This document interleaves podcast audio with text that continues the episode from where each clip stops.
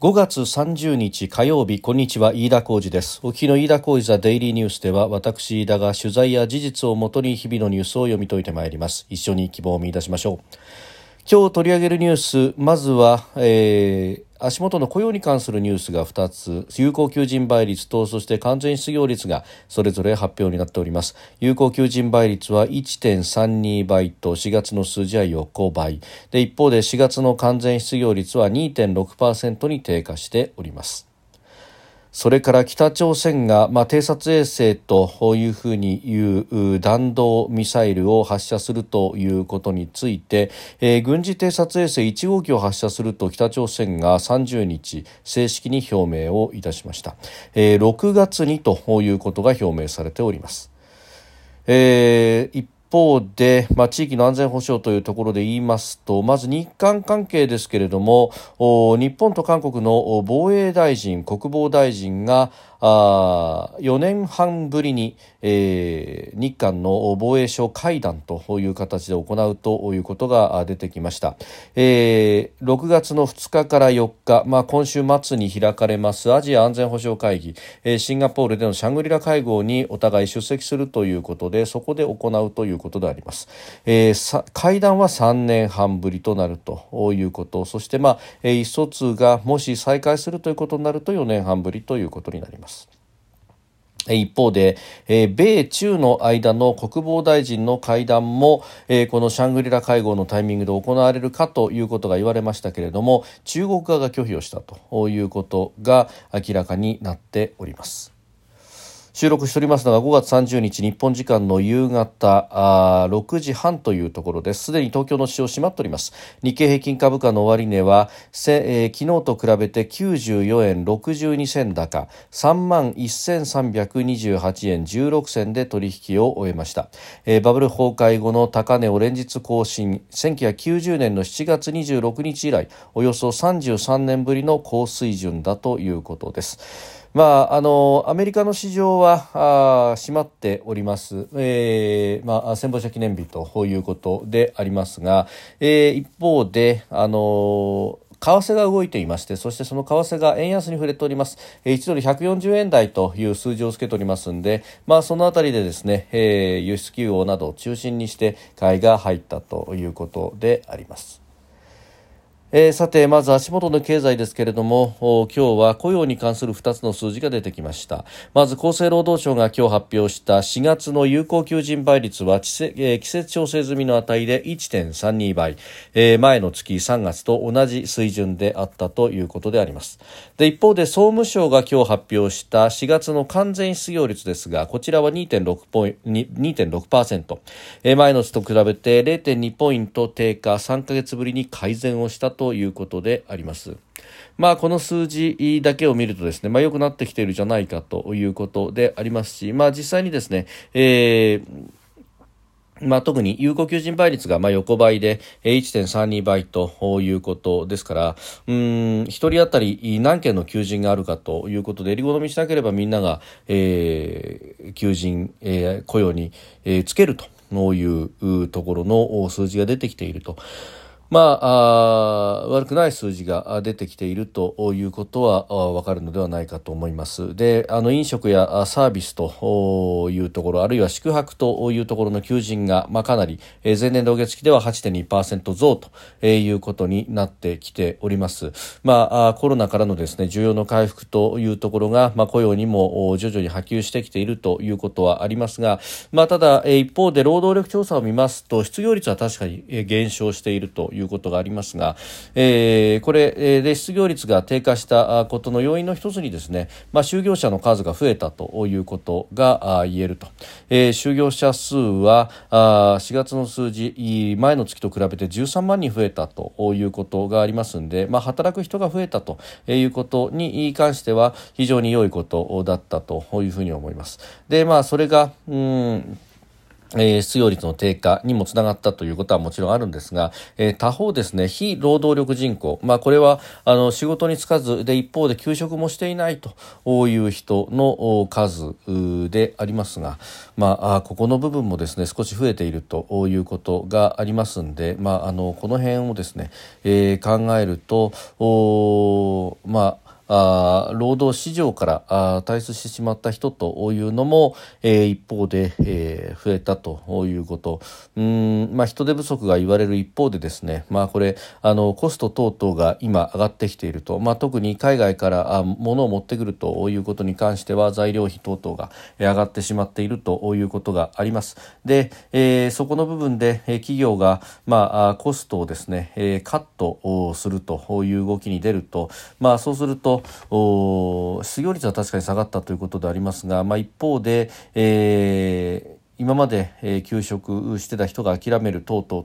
というようなことが出てきてしまっているというのも、まあ、要因の一つとしてはあるということ、まあ、労働参加率が低下してしまっているということも要因の一つとしてはあるのではないかという分析もあります。まああのこれに関してはそのコストをですね、えー、しっかりと上乗せした形で、えー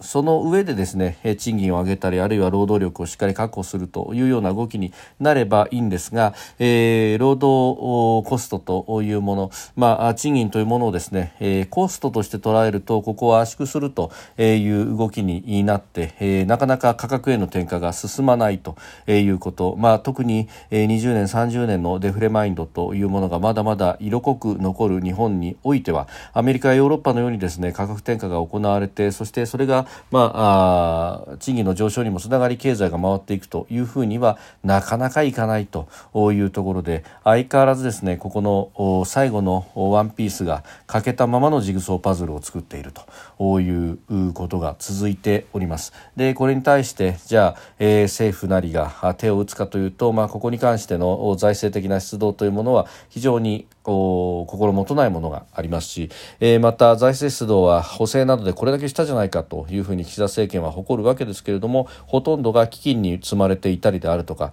未執行分があったりであるとか。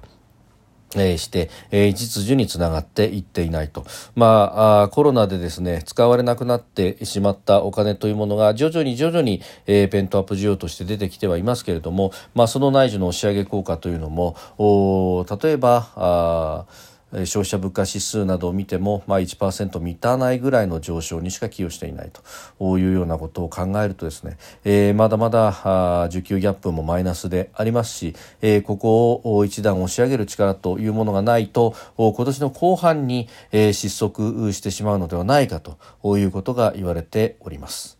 まあ、この辺をですねどう考えるのか、まあ、すでに、えー、国会も終盤にあと1か月もないということになっていてなんとなくのぬるま湯状態での低空飛行が続いているという、まあ、経済においてはですね、えー、そういった状況ですが、まあ、これ、えー、一つ海外から風が吹いてくると、まあ、それだけで倒れかねないという部分があります。まあ、今は奇妙な、えー、均衡というようなことになっているのかもしれませんけれども、まあ、その間にですね体制をきちっと整えて、まあ、ここで何度も申し上げておりますけれどももう少し内需を喚起する形で、えー、きちっと日本の国内で、えー、内需があり、えー、これに対して供給が見合う形で起こるということで、えー、徐々に徐々に物価が上がっていくという好循環のサイクルに持っていかなければいけないと、まあ、そのために賃金であるとかあるいはあ減税などによって可処分所得を手元に残す、えー、それによって経済を回していくと。いうことが、まあ、必要になってくると。欧米と違ってですね、まあ、海外からのコストプッシュも含めてでも3%ぐらいの、えー、物価上昇にしかなっていないということがありますので、えー、ここで少し可処分所得を残すような、えー、減税のような財政政策をするということも必要になってくるのではないかと思うところであります。え、それから北朝鮮が、弾道ミサイルを発射するということ、まあ、昨日もここでお伝えしましたけれども、えー、今日ですね6月に、え、軍事軍事偵察衛星1号機を発射すると正式に表明をしたということであります。で運用目的についてはアメリカの行動を偵察するというふうに明らかにしております。でうんこれがですね、まあ、あながち嘘とも取れないというのが、まあ、今回に関しては本当に衛星を弾頭に乗っけている可能性というものはあるのではないかというところであります。で、えー、これを使ってですね空母打撃群などをまあ監視をするんだということを言っているようであります。でこの人工衛星について、まあ、弾道ミサイルですが31日から6月11日までの間ずいぶんスパンを長くとってですね発射をするんだということを、まあ、日本に通告をしております。でもちろんですね、えー、これに対して、まあ、日本側はあしっかりと動きは見せているというところで、まあ、あ破壊命令はすでに出しているわけでありますけれども。えー、ただしこの人工衛星というものを、まあ、本当に打ち上げてくるということになると、まあ、それによってですね、まあ、米軍や、まあ、あるいは日本の自衛隊のさまざまな動きが見えてくると、えー、これに対してロシアからの技術供与があるんじゃないかというようなことも専門家から指摘されておりますし、まあ、そうなってく、るとですね、まあ、それによって、まあ、具体的な核の脅しというのをやってくる可能性もあると、えー、まさに日本がですね、えー、今ウクライナがが置かれているような状況と同じような核の脅しを受けかねないというところでありますし、まあ、これに対してですね、えー、国際社会として一丸となって、えー、圧力をかけていかなければいけないと。いうこと、まあ、今までそのウクライナの話というのが、まあ、台湾有事を引き起こすという処理の仕方によってはと。そこと直結してくるという話がありましたが、えー、こうした北朝鮮の動きというものが、まあ、日本にも直接やってくると、まあ、そうするとじゃあ打たせない努力をどうするんだであるとかですね、えー、を考えなくてはいけないと。敵基地攻撃能力であるとかあるいはアメリカ軍との核共有であるとか、えー、核抑止力アメリカの抑止というものをどう担保していくのか確実に、えー、抑止が効くようにするにはどうしたらいいのかというあたりが本来であればこの国の中で今国会が開いているわけですし議論されなくてはいけないことの一つなんだろうと思います。えー、それからですねアメリカと中国の関係でありますがあシンガポールで、えー、6月の2日から4日に、アジア安全保障会議というものが行われます。でここに、まあ、各国の軍の高官、まあ、司令官クラストップやその準ずるところであるとかあるいは、えー、国防大臣クラスがやってきて、まあ、安全保障についての議論を行うというものであります。でここにですね、えー、アメリカのオースティン国防長官、えー、そして、まあ、日本の浜田防衛大臣も参加をするということが言われております。で、一方で中国の李承福国務委員兼国防相も参加をするということが言われておりました。で、えー、らには韓国からも国防大臣がやってくるということが、えー、言われております。まあ、この辺でですね、えー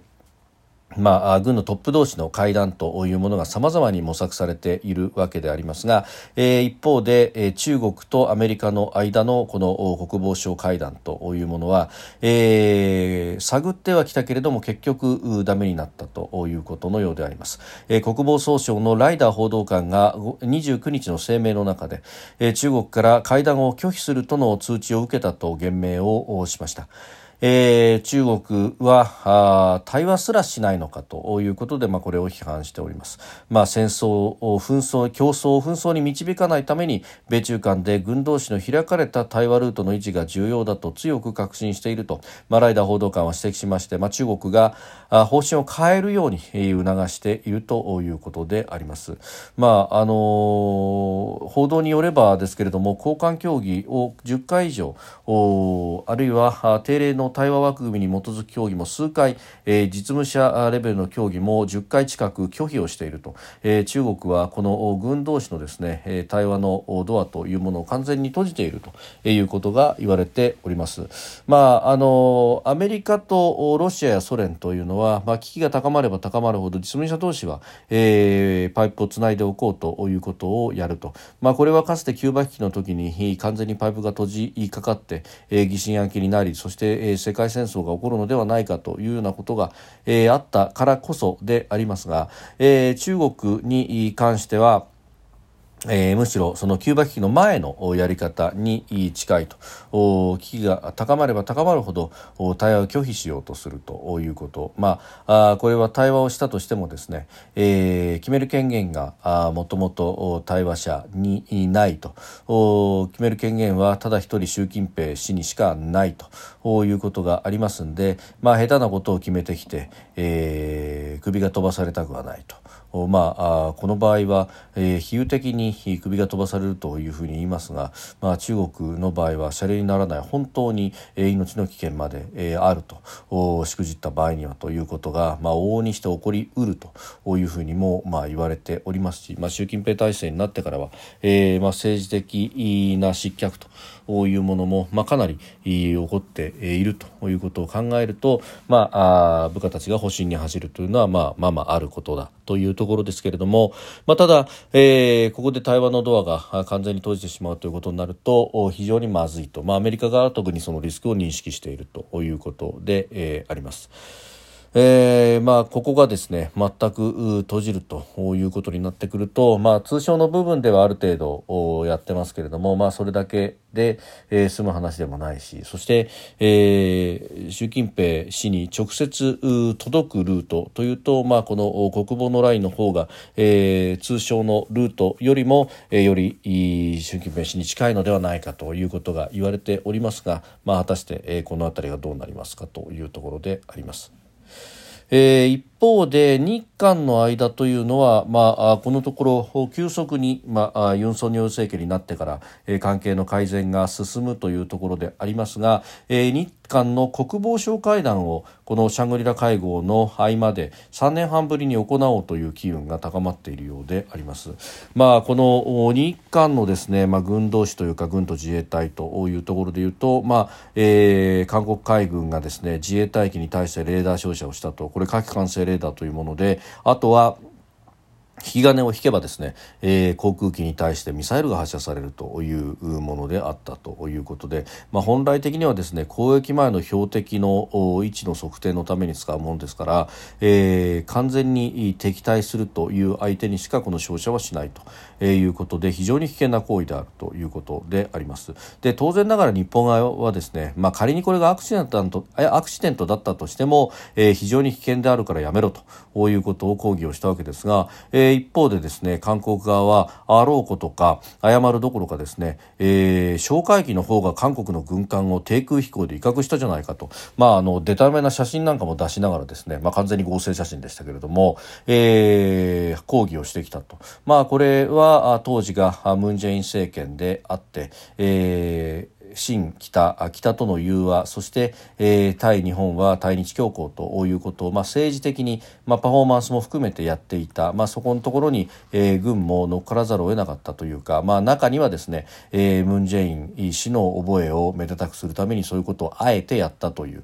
人もいたのかもしれませんけれども、まあ、あこんな状況では対話はできないよねということになってきたわけであります。まあ、日本側はですね客観的に取った映像なども公開していやこうだったんだからこれ別に低空じゃなかったでしょということまで説得しようとしたわけでありますけれどもまあ彼らは全く聞く耳を持たなかったということ。ようやくここへ来てですね、聞く耳を持ち出したのかどうなのかというところでありますがまあ政権が変わって、えー、少し政権の方の態度が変わったので軍も合わせてくるというようなところもあるのかもしれませんけれどもまあこれあの日本のですね哨戒機に対してだけは特別に、えー、2回警告に応えずに近距離を飛んだ場合にはレーダーを照射しろということまで、えー、定めたということでありますんで、まあ、この辺がもし撤回されればそして、えー、どうしてこういう意思決定が行われたのであるのかということのですね